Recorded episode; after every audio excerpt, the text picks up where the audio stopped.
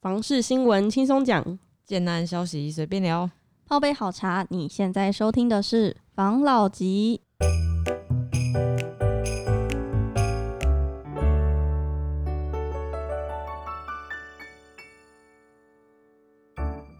关心你的房事幸福，我是房老吉，我是大院子，我是茶汤会，我是五十兰。那我们今天要来聊。我们之前有说，现在房市就是因为疫情的关系，会不会房价下跌之类的？嗯，可是其实没有诶、欸，它一直在上涨。嗯，对啊，好像涨很夸张，真的。像这一次有看到一篇新闻，它是说房价连十一季上涨，内政部点名涨幅最多九大区。十一季的话，大概就是三年，快将近三年了吧的时间。差不多。一年一年四季嘛，嗯，他新闻里面讲的就是说打房压不下热络房市，内政部公布今年第一季全国及六都住宅的价格指数，它除了北市以外，其他全国及其余的五都指数再创新高，嗯，又以台中、台南、高雄等九区涨势最为明显，嗯。经济高成长，还有购屋低利、资金宽松等原因，进而推升的房价。预期打房的效果，可能亲自上路之后比较能够显现。诶，那你刚刚不是有讲说是九区吗？是哪九区呀？它涨势比较大的区域，就是包括台南市的永康区、嗯，东区、南区、中西区，还有安平区，嗯，然后台中市的北屯区还有北区，嗯。高雄市的话，就是鼓山区、左营区、高铁站周边的地区，所以它涨的九区，嗯、台南就包了五区，没错。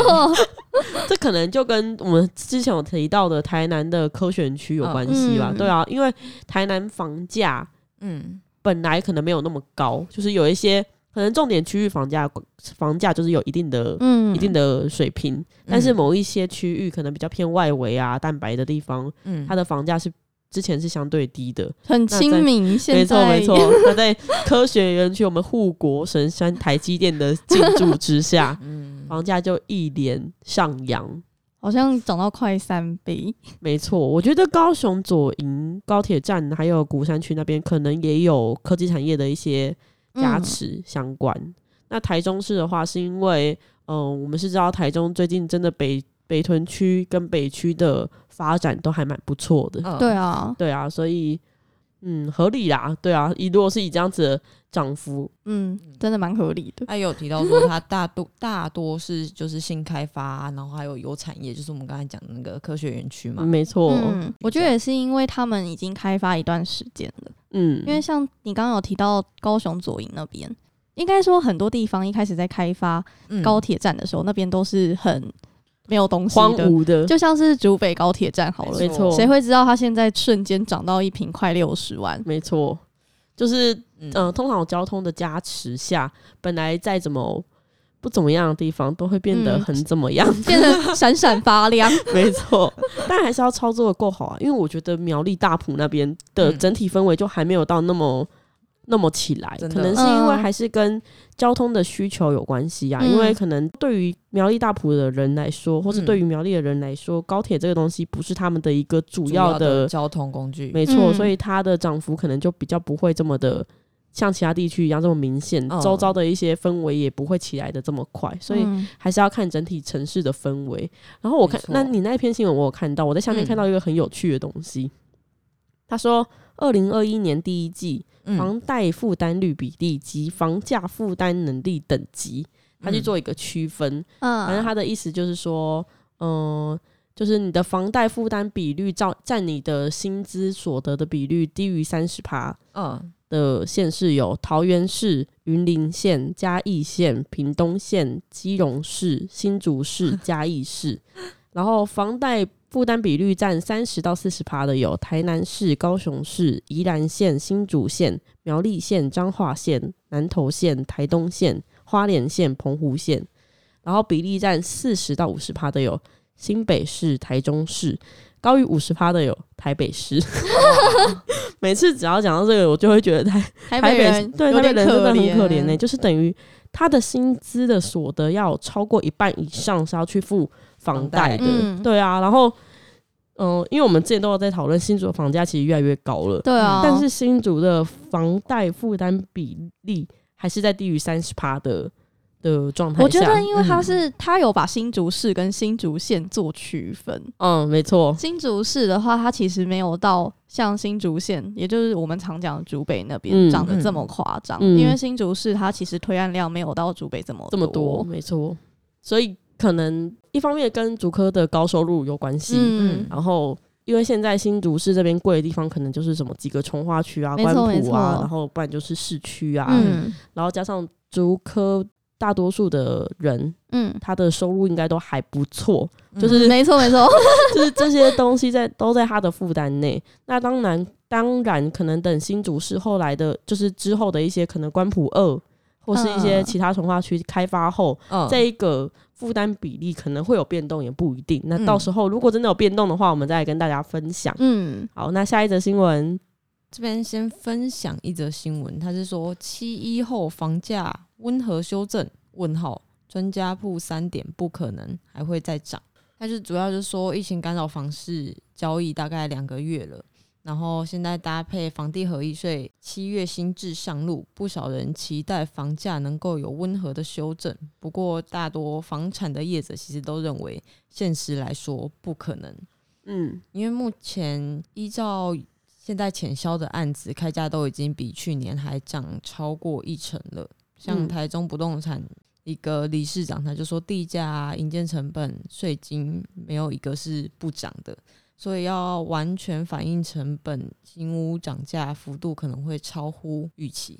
像是地价的部分，我们之前就有讲过了嘛，像现在土地越来越少，嗯，然后政府它标售土地还在创高，然后资金的热钱是房价降不下来的一个关键，嗯，然后另外营建的部分的话，它就是成本涨幅比较离谱一点。嗯，他说通货膨胀的问题很严重，没有一个东西是不涨价的，嗯，然后像钢筋每吨从一万四千多块涨到两万五千多，哎呦，涨两倍，没错，两倍。然后混凝土每立方公尺从一千七百涨到快要两千五，所以全部的材料它都在上涨，加上缺工的问题，嗯。就是这涨价的部分，在这一年的时间，对营造业是相当有感的。这样，这是营建的部分啦。嗯，税务的部分的话，就是我们现在新制的这个房地合一税二点零嘛。反正他们现在不是房地合一税二点零，就是说会克重税四十五趴吗？对啊，好像是持有五年五年内就要克重税。嗯、就像我们之前讲的，大家都在期待这个疫情可能会造成一些房市的冷冻。嗯、或是房价的下杀，嗯、冷冻是有，但是下杀应该是真的是不可能。就像是我们去吃一碗牛肉面好了，可能之前吃六十块，那、嗯、是因为它的什么面条啊、牛肉啊都在可能三十块左右都可以买到，嗯，都可以备料备好。嗯、那现在你的备料的成本就要一百块了，怎么可能再吃到六十块的牛肉面？没错，对啊，而且。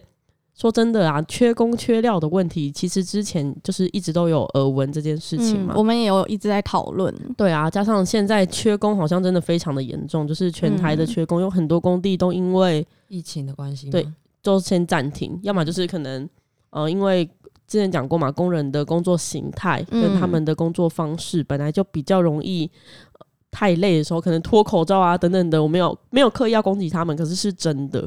所以就会变成很多工地都会先暂停停工，刚、嗯、好政府也有说可以延后一年交屋嘛。对啊，所以就是这样子的问题，缺工问题呀、啊，缺料啊，然后土地成本上涨啊，都会造成我们的房价持续上涨不降。嗯，对啊，土地成本上涨，我最近有看到一个新闻，新闻标题我觉得蛮有趣的啊。你讲到这一个，我好像有。嗯我你知道对不对？对，那你念一下。你说的是内行看门道，新基建商疯抢摩铁 KTV，没错，幼儿园这一个吗？没错。我那时候看新闻，想说什么叫做内行人看门道啊？就是你分享一下。其实就是因为现在的地土地真的太难买了，嗯、所以他们就会去找一些大型的标的物，像是废弃的就是旅馆呐这种，都、嗯、motel，然后可能 或是他们就是有些人可能就是有买地，然后但是租借给 motel、嗯、或是 KTV，、哦、我们要攻击他们啦，嗯，对，就只是讲而已，对，对，就是讲，然后他们就是养地，等到适当的时机之后再推出他的地。其实我那时候看到这个新闻的时候，我自己觉得有点妙。就是他们会买这些大型的标的物啊，跟养地，可能是因为现在可以买的土地，纯土地已经很少了，嗯、完全没有速地呀、啊，你一定得去买。所以政府现在才一直想要去推都跟和围老建筑，嗯，是因为它就是如果你们真的要去买这种大型标的物，你不如去整整。拯拯救市容，对对对对对对。但是我知道都更跟围绕建筑好像还有很多的法令跟法规，就比较麻烦，所以对要走程序走很久，啊，比较没有这么擅长走程序的建商，可能还是会倾向于买什么幼儿园啊，motel，嗯、会不会是因为 motel 都盖在那种精华的地段呢，啊？motel 都盖在一巷宅。就是比较宁静的地方，但又不可以离市区太远，又不会太近，没错，一个刚刚好的一个舒适的，然后地坪又大，宜居的一个好场所。啊、然后反正他就说，近期有很多建商都会用很高价。去购买厂房或是大型的店面，嗯，像是高雄的南子区，还有农十六那边，其实有很多建商在买，可能美术馆附近的一些建筑啊，或是一些，嗯，呃，在南子工业区那边的厂房啊，嗯，就是其实是为了养地嘛，嗯，因为现在我们都知道土地成本越来越高了，嗯，然后金华地区的地段也越来越少，所以你真的要买到那种。很漂亮的那种宿地，我们的宿地就是指上面没有建筑物的地，嗯，一直都是地的那种。对，是很就是相对比较难的，所以他们好像就会去开始收购一些经营不善的厂房，嗯，或是 KTV，嗯，然后幼儿园，嗯，或是一些旅馆啊，还会跟学校租，对，就是等等的这样类型的一些地上物，嗯，去做后续的一些变更。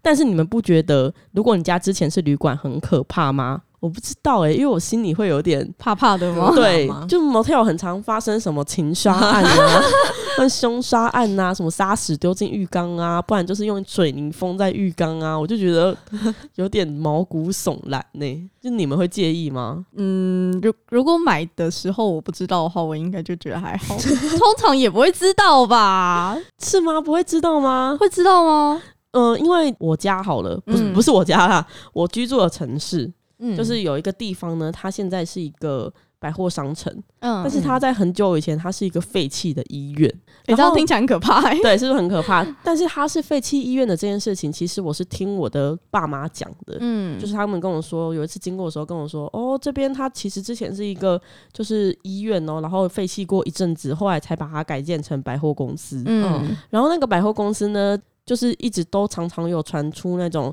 可能有人坐在椅子上啊，肩膀上就突然有一只手啊，或是怎样，或是手 手扶梯的时候什么会怎么有人扮你啊，就之类这种。真的是鬼片看太多。没有，这是真的。然后我就觉得我自己心里就会到现在还有这些对，还有还有还有这件事情。然后我还有看过一些照片为证，所以我心里就是会有一点害怕。没错没错。好，那这样的话。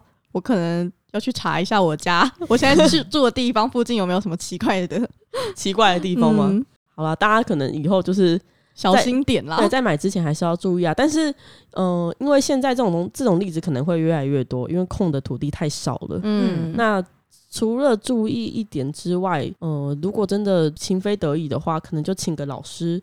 来化解一下，或或许也是一个好的方式。找老师什么的问题都可以解决。对，没错，就是总归还是要好好生活嘛。就是人是人，鬼是鬼，对吗？或是可以像我们的那个五十岚一样，你说蒙阿波 第一排嘛？他跟蒙阿波就是好好的和平共处。对，不是我们要有那个基本的尊重，就是该有的尊重要有啊。你不要有那种去害人的那种想法，对，或是不要去挑衅他们，应该就可还好了。挑衅他们也太缺。得了吧？你说经过的时候说哟呼，对，来吧，来开 party 喽！这样子北蓝了，这样真的是北蓝。好啦，我们有下一则新闻吗？刚刚不是讲到有些新基建商他们疯抢摩铁嘛？嗯嗯。然后我有看到一个新闻，他是说建商在上半年全台列地八百三十八亿元，嗯，然后台中登上全台购地热区冠军。嗯，对。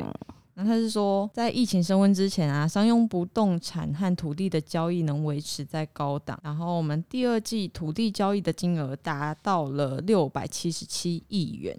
然后和去年的同期是持平的，再加上地上权交易总金额达七百零一亿元，然后建商买地比首季更积极，第二季购地金额达四百八十八亿元，然后上半年合计全部一共是八百三十八亿元，年增百分之八，然后台中市是登上全台购地热区的第一名。土地交易热区前三名的区域为台中市、新北市和高雄市，然后它上半年交易的金额就是大概在三百六十四亿、两百一十二亿，还有一百四十七亿元。嗯，然后台中市啊，它就是持续成为现在建商进驻土地的重点区域，所以也就是即使现在土地涨成这样子，嗯、各地还是都有。都有建商啊，然后一些集团啊在列地抢地，嗯、对，没错。然后近期又是以像台中的西屯区，然后还有乌日高铁特区、北屯的十一期和十四期重化区，在那边的建商有像新复发、宏景、达利，还有华建等建商，在那边的区域购地的金额大概都超过三十亿了。这样，哎、欸，会不会台中之后？其他地方超越七期的价格，我觉得很有可能。嗯，应该说七期它现在已经被定位一个就是有点像豪宅区的地方，嗯、但是就我所知，好像其他地方的房价也都有一直在攀升的那个状况，嗯、尤其是刚刚有讲到的，就是可能在西屯、北屯那一带的房价，其实都有在做上扬。嗯、还有现在不是台中东区有做一个翻转大东区，还是翻转大车站计划？翻转大车站计划，对，就是那边有很多的一些新的一些重大建设，嗯、所以就是其实房价，我觉得应该就是一直在。持续上扬，然后很很真的很难再跌下来。因为政府也会一直在持续的有一些重大建设去规划。嗯，虽然之后要选举了，不知道会不会再 推翻。没错，这选举的这个我们就是是拭目以待，嗯、可能就是等选举结束之后，我们再来验证看看。嗯，就是政府对于房市的一个状况有没有一些新的政策或是方针？嗯、对啊，不然现在子、嗯、现在这样子，其实刚才一开始讲的物料上涨，嗯，然后我们的地价也上涨，没错，地价上涨的同时，现在可能连地都很难买到，你只能去买一些地上权，而、嗯、不是地上权。有地上物的土地，嗯，摩铁吗？对，EX 摩铁，其实他们要买的不是摩铁，是魔鬼摩铁下面那一块地。然后或是就是现在的一些厂房啊等等的，嗯、所以呃土地很珍贵，所以也越来越贵。嗯、然后缺工缺料，这不用讲，大家都知道。嗯所以就是房价只会一直不停的攀升。嗯，哎、欸，我是知道，因为刚刚有提到地上权嘛，嗯，就是全台都有一些地方是政府规划，嗯，然后等于说建商要去跟政府买那个地去盖建筑物，嗯、等于说你买了这个建筑物，它不会，你不会有土地持分，嗯，嗯会不会这个趋势到时候变得越来越多？因为我知道是已经比之前来的多一些了。对，我觉得这个很有可能。可是因为我知道地上权是你拥有土地上建物的使用权，嗯、可是你没有你没有拥有这块土地的。嗯、然后它可能是分六十年呐、啊，或是什么五十年呐、啊，就是你可以去买这样子的使用权。可是这个就见仁见智啊，因为就我所知，你只买使用，有一些只买使用权费用还是蛮高的。对啊，对，所以当。比较有那种传统观念呐、啊，或是比较有，就是他的理财观念是属于啊，我就是有土司有财的那一种，他可能就会倾向于买土地房屋，都是属于自己的那种建，嗯、就一般的那种建建案。那如果你是想要用中间的这些资金去做运用的话，或许你可以选择地上权，上对，或许他就是顶客族啊，无父、嗯、就是无子无女的啊，以后也不需要留给小孩子什么。遗产啊，等等，它就有点像是稳定租屋，对对对对对，就是稳定的价格，不会给你乱涨，嗯，对啊，所以这个就是见仁见智啊，都有好跟不好的地方，就是看你怎么样去做选择，对，就跟买房子一样是见仁见智啊，有好也有不好，就是买房会有压力，嗯、但是。你现在买，现或许承受的压力是一百磅的压力，嗯，然后在这个土地成本一直上涨，工资却跟不上通膨的情况下，你如果现在不买，可能未来要承受是两百磅的压力。嗯，但是如果你现在没有买房子，你把这些钱拿去做资金的运用，或许之后可能承受的是九十磅的压力，就就是你的。资金运用的很好，也不一定，嗯、所以还是看大家的选择。没错，那我们是希望就是，如果大家喜欢的案子，就要赶快下手哦，或是可以先私讯我们，跟我们讨论一下哦。对啊，好，那我们今天聊到这，好，大家拜拜，拜拜，谢谢大家收听房老吉，拜。